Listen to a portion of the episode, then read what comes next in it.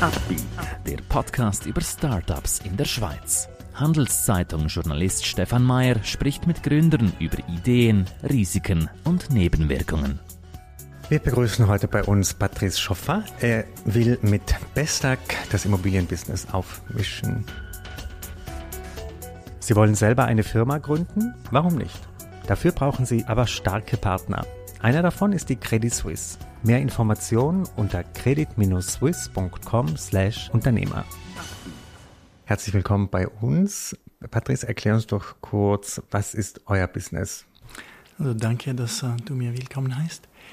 Uh, unser Business beruht auf die Idee oder die Feststellung, dass es ziemlich schwierig ist, ein, eine Liegenschaft zu veräußern als Privater, weil man das nur einmal im Leben macht oder vielleicht zweimal, aber dann 20 Jahre, 30 Jahre Abstand.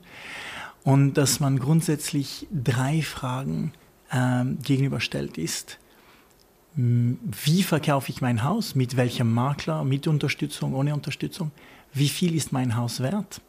Und für die überwiegende Mehrheit die das mit Unterstützung ähm, verkauft, wie kontrahiere ich mit meinem Dienstleister? Wie, wie soll ich ihn oder sie vergüten? Wie soll ich, welche Zeitleisten soll ich setzen? Wie verhandle ich? Und die ganzen Sachen. Mhm. Genau, und das lösen wir durch einen, einen preisoptimierenden Ansatz, der auf Datenanalyse beruht, aber auch auf einem, auf einem Request for Proposal, wie man das auf Neudeutsch sagt, mhm. ähm, wo, wo drei Makler vorsprechen und bewerten und auch ähm, auf Incentivierung. Also unser Maklervertrag ist dann leistungsoptimiert, indem dem Makler oder der Maklerin einen Bonus-Malus auferlegt wird, mhm, mhm. ähm, der die Anreize vom Makler den Anreizen vom Verkäufer ähm, gleichstellt. Mhm. Habt ihr in diesem Bereich schon viel Konkurrenz, die ähnliche Sachen machen oder seid ihr da? Ich glaube, also wir sind jetzt fünf Jahre unterwegs. Ich habe etwa 30 oder 40 Startups äh, nummeriert, oder? Die den gleichen Bedarf, also Hauseigentümer möchte verkaufen, abdecken möchten.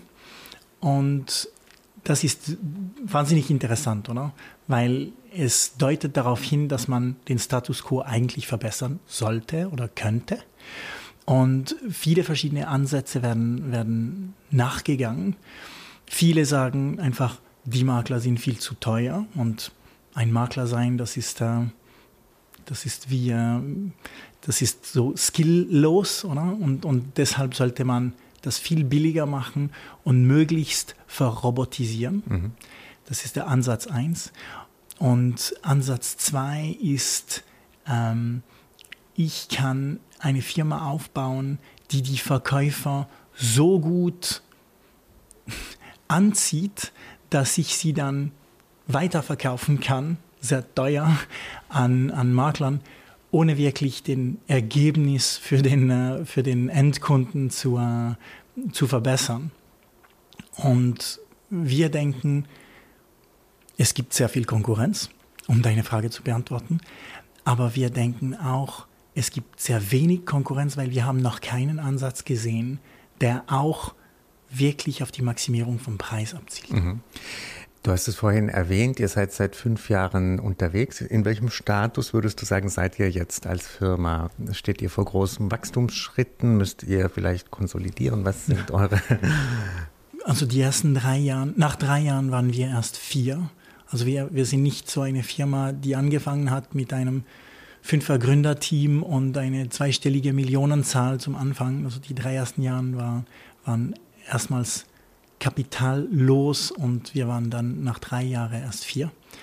Und jetzt sind wir 15 und eben nach fünf Jahren ohne Kapitalaufnahme haben wir in diesem Jahr ein bisschen Kapital aufgetrieben, aber das sogenannte Family, Friends and Fools. Mhm. Und, äh, und im Prinzip nehmen wir viel lieber Geld von unseren Kunden entgegen als von Investoren mhm. und, äh, und wachsen so ein bisschen wie eine KMU, mhm. obwohl wir uns schon als Startup verstehen mit einem innovativen anderen Produkt und, und, und Disruptionspotenzial. Aber unser, unser Wachstum war, war bisher langsam. Aber eben in den, in den zwei letzten Jahren sind äh, elf Köpfe dazu gestoßen und we are hiring, mhm. wie man so sagt. Mhm. Ähm, das heißt, jetzt wächst, wächst es und ähm, jetzt wollen wir auch von der Öffentlichkeit ein bisschen wahrgenommen werden, weil ich würde wetten, dass du unseren Namen wahrscheinlich noch nie gehört hattest. Obwohl ihr, glaube ich, schon mal in der Handelszeitung präsentiert wurdet, aber ich kenne natürlich nicht jeden Artikel. Ähm, was würdest du sagen, sind jetzt eure Herausforderungen, eure größten Challenges, auch für dich als äh, Führungskraft? Ich meine, als Startups, äh, als Startup möchte man immer Kunden gewinnen. Ich kenne fast keine Startup, die nicht grundsätzlich und mit, mit vollster Dringlichkeit auf Kundensuche ist. Und das heißt, für uns ist das immer noch Prio 1, würde ich sagen. Aber was wir auch gesehen haben, jetzt in den zwei letzten Jahren von 4 auf 15 Mitarbeiter, wir haben alle Prozesse und alle Systeme, die unsere Lösungen ermöglichen, viele erweitern müssen und, und uns selber digitalisieren, wenn man so möchte. Und wir haben diesen Schritt jetzt gemacht und das war ein großer Effort. Und das heißt, jetzt haben wir, glaube ich, den Weg geebnet, um von 15 Mitarbeiter auf 40 aufzustocken. Mhm, mhm, ähm, aber das kommt dann an die Hand mit, mit mehr Geschäft. Mhm, Weil mhm. wenn wir nicht mehr Geschäft machen, dann brauchen wir auch nicht mehr Mitarbeiter. Das heißt, was sind jetzt die Milestones für 2023? Welche, welcher Größenordnung müsst ihr euch da entwickeln, damit das klappt? verdoppeln. Das hört man auch immer wieder von Startups, oder? Äh, wir haben bisher die Verdopplung immer geschafft in Anzahl, äh, die Anzahl Liegenschaften, die uns anvertraut worden sind zum Verkauf, die haben wir jeweils verdoppeln können. Das ist dann von 10 auf 20 nicht so schwierig mhm. und dann von, von 250 auf 500. Das ist der Schritt, der uns bevorsteht für, für, für 23. Das ist dann, äh, das ist dann vielleicht die Milestone und eben wir, wir schauen hin, wie kommen wir zu 1000, wie kommen wir zu 2000. Ich meine, man muss sich vorstellen, es wechseln ungefähr 80.000 Liegenschaften in der Schweiz pro Jahr die Hand. Und viele von denen sind gar nicht ausgeschrieben, weil das ist der Erbstück, der wird äh, in der Familie ähm, weitergegeben. Aber so 50.000, 60.000, die, die kommen zum Markt. Mhm. Und, und manchmal kommen sie zum Markt, weil sie einem Makler gegeben wurden, die kommen dann nicht auf Homegate. Mhm. Aber so das kommt zum Markt. Und das heißt für uns bisher, wenn uns Leute fragen, na ja, wer sind deine Konkurrenten? Und wir sagen nur, ja, unsere Kon Konkurrenten sind wir selbst oder unsere Marken, unsere begrenzte Bekanntheit der Marke. Mhm. Und aber wir sagen immer, wir haben weniger als ein Prozent Market Share. Oder das, das heißt, wir, wir fühlen uns nicht eingeengt von irgendeinem Mitbewerber.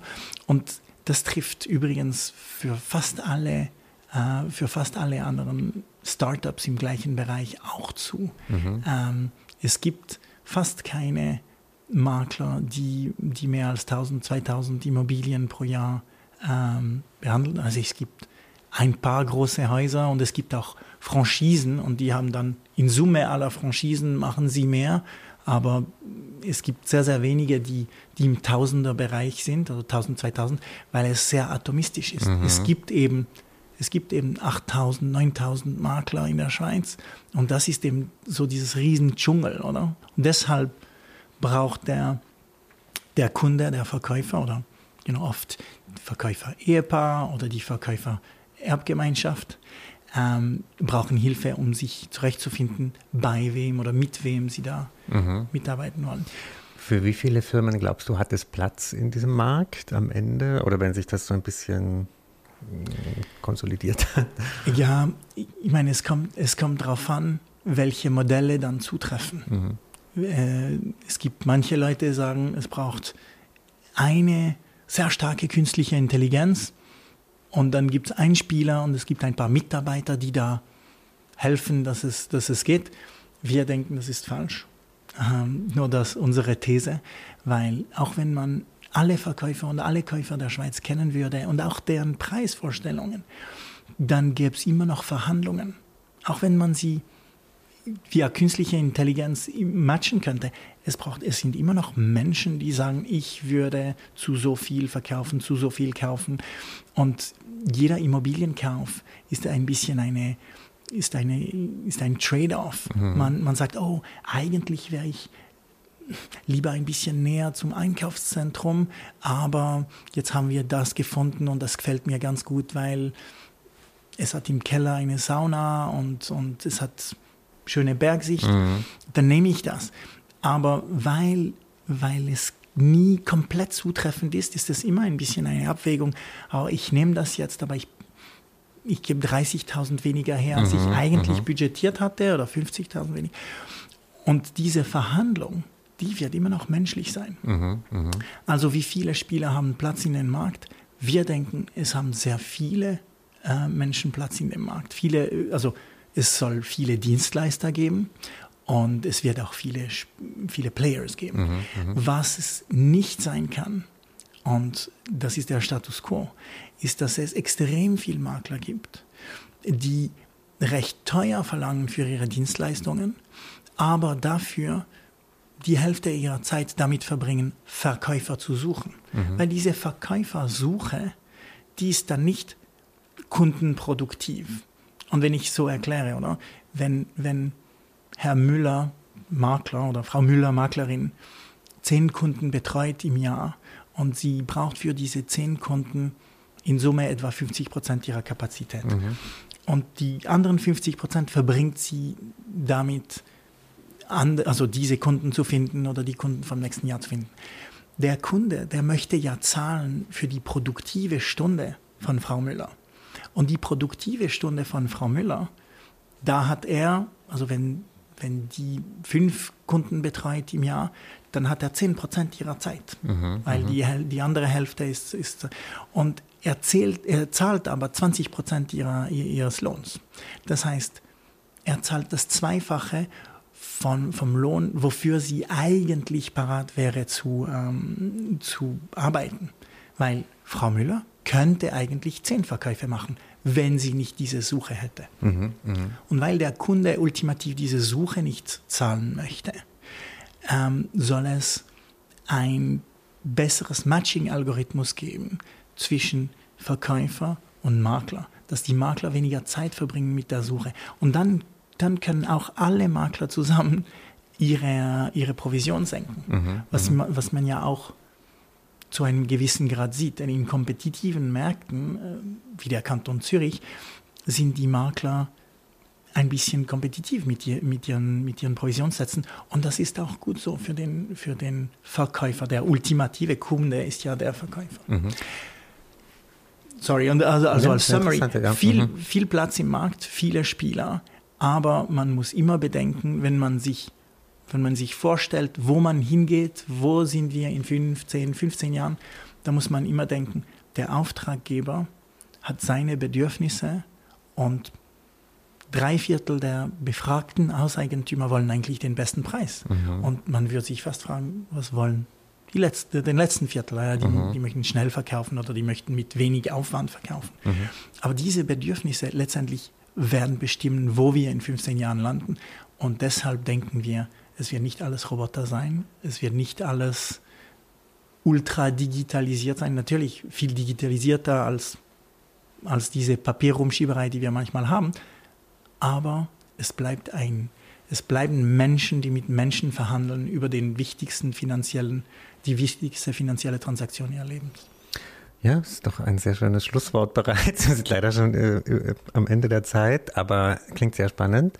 Äh, herzlichen Dank für deine ein, für deine Einblicke. Es gäbe noch sehr viel zu diskutieren bei diesem Thema. Aber ich glaube, einen Startpunkt haben wir gesetzt. Danke für deinen Besuch heute bei uns. Danke. Ein Podcast der Handelszeitung.